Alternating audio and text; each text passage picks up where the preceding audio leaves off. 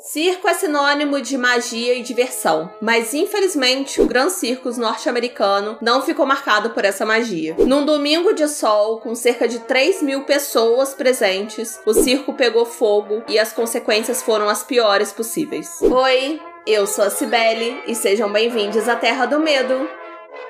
Mais um caso do Linha Direta aqui nesse canal. E eu vou admitir uma coisa para vocês agora, nesse momento. Quando a gente tava separando os casos que a gente ia trazer, a gente foi separando os casos que vocês estavam pedindo, os casos que a gente achava mais interessante. E eu não conhecia o caso do Gran Circus. E aí, quando o Vitor colocou, na, que chama a planilha, que tem organização. Quando o Vitor colocou na planilha Gran Circus, eu pensei assim: olha, é um circo. Que divertido falar de circo. E, gente, até que eu parei pra fazer o roteiro. E não foi divertido pesquisar sobre esse circo. É, é uma história muito triste. Se pá, uma das histórias mais tristes que a gente já trouxe aqui no canal. Eu nem deixei o Vitor falar oi com vocês. Já fui engatando até primeiro e fui. Oi, gente. O Danilo Stevanovic era o dono do Gran Circus norte-americano. E apesar do circo ter esse nome, Gran Circus norte-americano, ele não era norte-americano, era brasileiro mesmo. E eu achava que era norte-americano, tá? Antes de, de pesquisar. Enganando a todos. Enganando a todos. É brasileiro. Inclusive o Danilo, com esse sobrenome, Stefanovic, é brasileiro também, ele é gaúcho. Gente. Enganando a todos. O Danilo levou o circo para Niterói, o Gran Circus, em 1961. Uma semana antes ali da estreia, é, a estreia prevista e tal, porque tem aquele tempinho de arrumar, de montar toda a lona, né, quando viaja com o circo. Eu ia ser muito imbecil de falar, ninguém viaja com o circo montado, obviamente. Então eles tinham que montar o circo todo, então eles foram um pouquinho antes da data prevista para a estreia. E o Gran Circo, gente, era enorme. Quando eu vi fotos, eu fiquei até chocada com o tamanho do, do circo. Tinham 60 artistas trabalhando no circo, cerca de 20 funcionários que cuidavam ali da limpeza, da segurança, e também contava com 150 animais. Eu vou ter que falar, gente. Eu acho uma tristeza circo com animal, não vão em circo com animais. Hoje é proibido, né? Eu acho que é proibido hoje em dia. Ma- Por isso mesmo, não vão. Mas é porque é mó maldade envolvida, coisa e tal. Nessa época, eu acho que nem tinha essa discussão de circo animal. Era inclusive uma coisa que atraiu bastante as pessoas, né? Era uma coisa que eles divulgavam bastante. Sim, Não, eu lembro de ir em circo que tinha animal ainda. eu também, eu também já fui. Quando era bem pequenininha. Mas eu já fui. Eu nunca fui em circo que tinha assim, elefante. Inclusive tem um elefante que tem destaque nessa história. Tem destaque, tem destaque. Mas eu já fui sim circo com animais. Quem é mais novinho não deve ter ido, mas se vocês souberem de algum circo com animais, não vão. A estreia iria acontecer no dia 15 de dezembro, numa sexta-feira. Mas para que isso acontecesse, eles tinham que escolher um lugar e contratar pessoas para montar o circo. O local escolhido foi a Praça dos Expedicionários, que fica no centro de Niterói. E o Danilo Stevanovic, ele contratou 50 locais, 50 pessoas que moravam em Niterói para ajudar na montagem do circo. Dentre essas pessoas estava o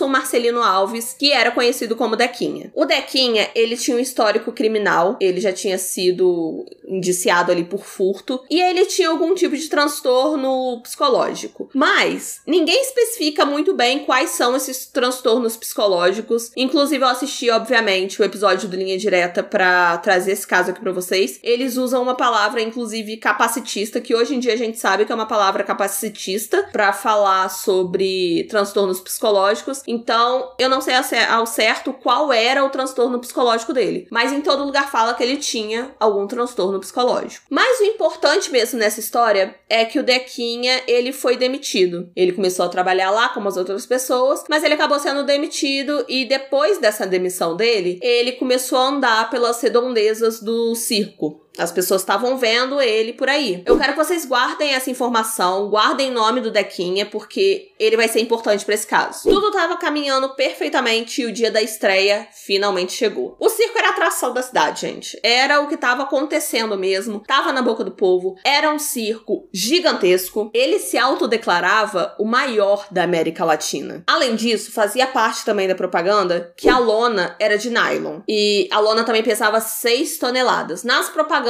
eles frisavam bastante isso. Além de todo esse alarde, o circo também promoveu um desfile, tipo uma passeata assim, no dia da estreia. E quando eu digo que foi um sucesso mesmo, gente, foi um sucesso. No primeiro dia, o Danilo, que era o dono do circo, ele teve que suspender a venda de ingressos porque estava lotado. Simplesmente não tinha mais lugares dentro do circo. Então, assim, tava todo mundo mesmo querendo ir, de verdade. Daí vocês lembram do Dequinha, que eu falei pra vocês guardarem o nome dele? Então, ele tentou entrar no.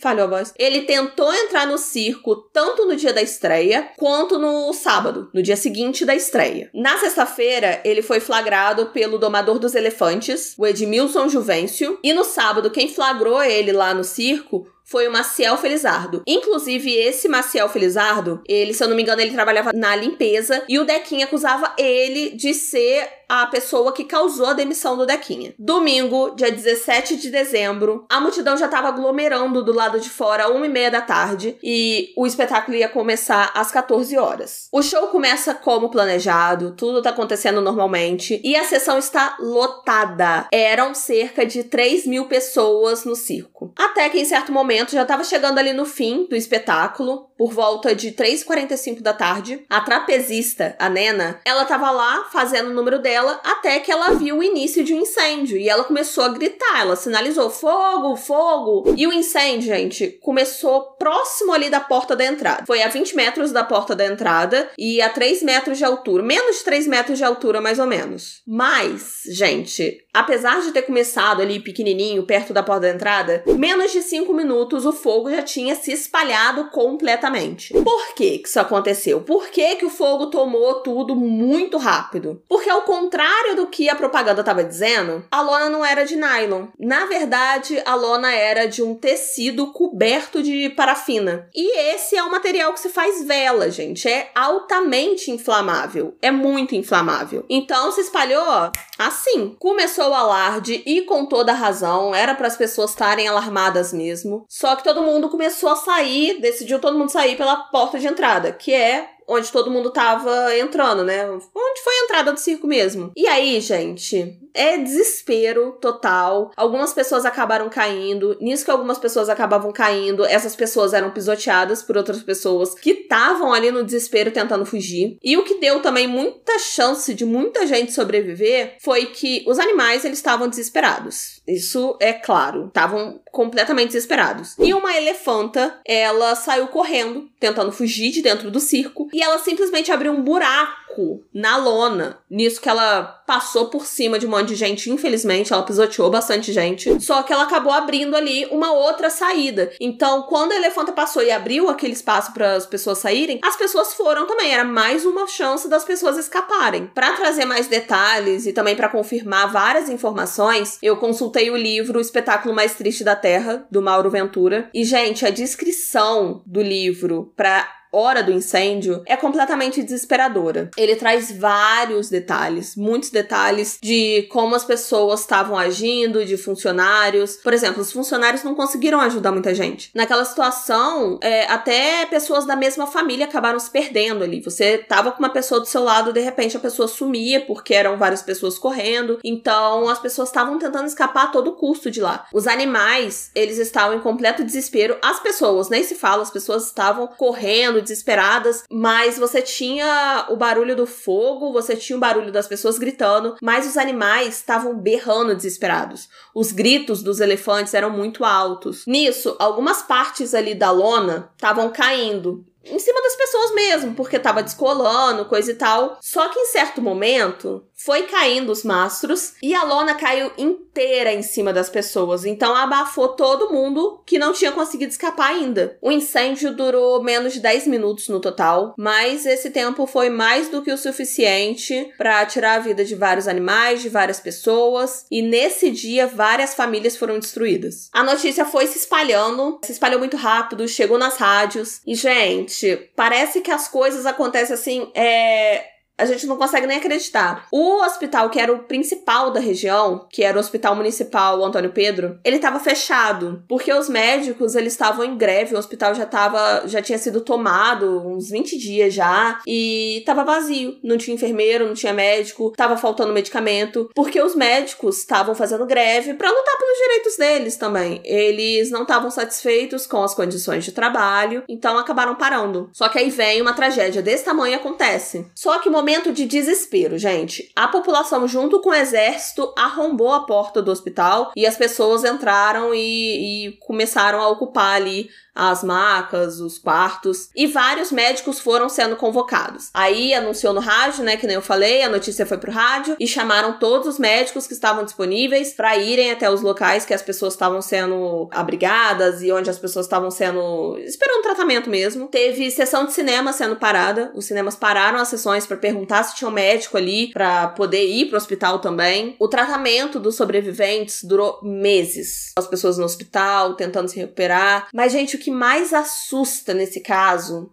é a quantidade de vítimas fatais. Foram mais de 500 pessoas que perderam a vida nesse dia. Não só nesse dia, mas várias pessoas perderam a vida no incêndio. Aí depois passava um tempo, as pessoas conseguiram escapar, mas aí foram internadas e acabavam falecendo em seguida por algumas complicações. Então, em decorrência do incêndio, foram mais de 500 pessoas que perderam a vida. Eram tantos corpos que o IML não tava dando conta. Não dava conta de suportar tantos corpos chegando. O cemitério não deu conta. Eles tiveram que construir um cemitério às pressas em São Gonçalo, que é o município vizinho de Niterói, e vários carpinteiros começaram a produzir caixão ali em massa para dar conta. Então você pensa, porque quando alguma pessoa acaba falecendo, tem vários outros fatores que a família tem que recorrer, né? Tem que enterrar, tem que comprar caixão, essas coisas chatas de quando uma pessoa morre. Mas nesse caso foi tanta gente que esses serviços não deram conta. Cinco dias depois do incêndio, o funcionário Maciel Felizardo, ele denunciou o Dequinha. Ele falou que foi o Dequinha que causou todo o incêndio. E aí o Dequinha foi preso e confessou o crime. A versão que é mais acreditada dessa história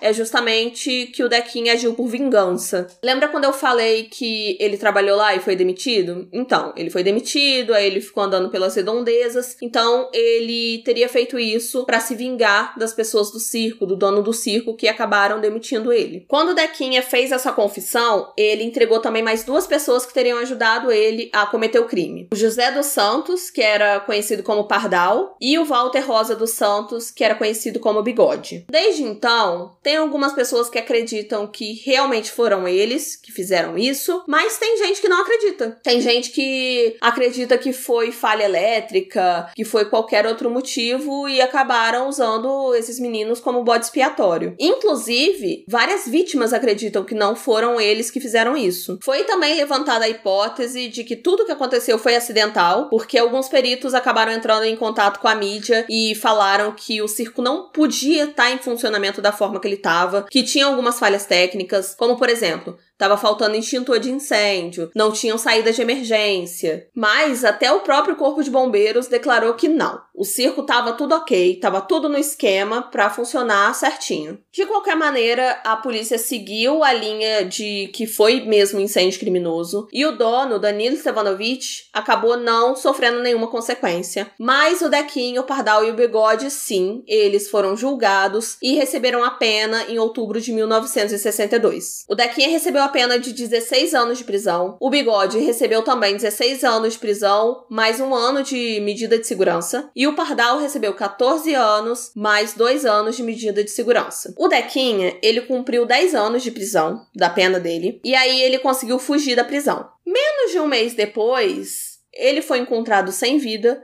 no alto do morro da Boa Vista, que fica em Niterói mesmo. Ele tinha levado 13 tiros. E a polícia nunca descobriu quem foi que tirou a vida dele. Agora, esquisito isso, hein? Achei essa morte bem esquisita. Eu não tô falando que não foi ele, até porque não tem como a gente saber mesmo. Inclusive, eu até acho pertinente, assim, que tenha sido ele, acho possível. Mas a morte dele foi estranha. Vocês concordam? Então, tem a possibilidade de ter sido mandado, de terem acobertado alguma coisa, mas enfim. Só desconfiança também, que eu achei essa morte dele muito esquisita. As vítimas que felizmente, felizmente sobreviveram, elas tiveram consequências para a vida inteira delas e elas não receberam nenhuma indenização e nenhum suporte médico, né, nada, nenhuma assistência, nada, elas não receberam. Várias vítimas deram muitas entrevistas, tanto para jornais quanto pro próprio Linha Direta mesmo. Eles entrevistam algumas vítimas e eles falam que eles tiveram que fazer várias cirurgias, vários transplantes, vários procedimentos, cirurgias plásticas. Inclusive, esse caso ajudou muito a desmistificar, é difícil essa palavra, mas a desmistificar, viu? Não sei falar. Desmistificar mesmo o uso da cirurgia plástica, porque a gente pensa que é só estético, mas não é só estético. É, foi muito importante para essas pessoas, as vítimas,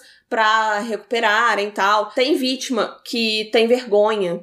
Tem vergonha. Agora você vê, foi um trauma que essas pessoas passaram, sabe? As pessoas tampam. É, teve uma entrevistada que ela falou que ela só anda de blusa cumprida, porque ela tem realmente vergonha. Então, assim, você não pensa a quantidade de dinheiro que essas pessoas gastaram, a quantidade de tempo, de sofrimento mesmo. Fora que não é só a parte física, porque não é só, né? Mas não foi apenas isso, né? Teve também todo o trauma. Tem pessoas que ficaram tendo pesadelo durante muito tempo. As pessoas não tinham como esquecer o que aconteceu. Foi uma tragédia muito grande na vida das vítimas. Agora, gente, uma parte da história que eu não posso deixar de contar para vocês é a parte que entra o profeta gentileza. Vocês já viram essa frase? É, gentileza gera gentileza, gentileza gera amor. Tinha até um bar aqui em Juiz de Fora que chama chamava Espaço Gentileza. Saudade desse bar. Voltem. Verdade, gente, é muito. Nossa, e era muito gostoso o bar. Maravilhoso. E o que que tem a frase? O que que tem a frase? Eu sempre via, desde quando eu era criança, porque eu sou do Rio de Janeiro, eu falo que eu sou mineira de safada que eu sou. Mas é, eu sou do Rio de Janeiro, quando eu ia pra parte ali, perto da rodoviária, ali no Caju e tal, naquela zona portuária ali, eu via num viaduto várias frases, várias pinturas com várias poesias quem é do Rio vai saber do que eu tô falando. E essas poesias geralmente começavam com gentileza gera gentileza, gentileza gera amor e essas coisas. Quem escreveu isso, eu perguntava assim, quando eu passava com alguém: ah, o que, que é isso? O que aconteceu? Quem escreveu essas poesias? E sempre me respondiam o profeta gentileza. Mas foi pesquisando sobre esse caso que eu descobri quem é o profeta gentileza. O empresário José Datrino, ele ficou completamente tocado com a história do Gran Circus. Ele não tava lá, ele não tava com as vítimas, mas ele disse que teve uma visão, ele ouviu vozes astrais, isso tudo relacionado com incêndio. E a partir daí, gente, ele já tinha uma vida estabelecida. Ele tinha uma empresa de frete, era uma empresa de frete, ele tinha família, tinha esposa. Ele largou tudo pra virar um profeta, o profeta gentileza. E a missão dele virou é, espalhar o amor. Ele largou tudo, largou tudo que ele tinha, virou um andarilho e ele foi morar justamente na Praça dos Expedicionários, que é justamente onde o circo tava, né? E ele morou lá durante quatro anos ele plantou uma hortinha, ele fez um jardim lindo. Então, ele fez de tudo para tirar aquela imagem de sofrimento dali. Fora que ele também dava muita assistência para as vítimas do Gran Circus. Ele amparou muitas pessoas. Então, assim, a história do Gran Circus mudou a vida dessa pessoa e deu de presente pra gente o profeta da gentileza, porque felizmente ele tava lá para dar assistência para essas pessoas. Ele começou a espalhar mesmo a mensagem do amor. Esse caso tocou muito ele de uma forma muito diferente. Aí, a partir da década de 80, ele começou a pintar esses murais que eu via quando era criança e entendia nada. Mas ele pintou 56 pilastras do viaduto do gasômetro, que fica ali no centro do Rio de Janeiro. Teve até uma treta, gente, porque teve uma época que pintaram. Primeiro que estavam pichando, né?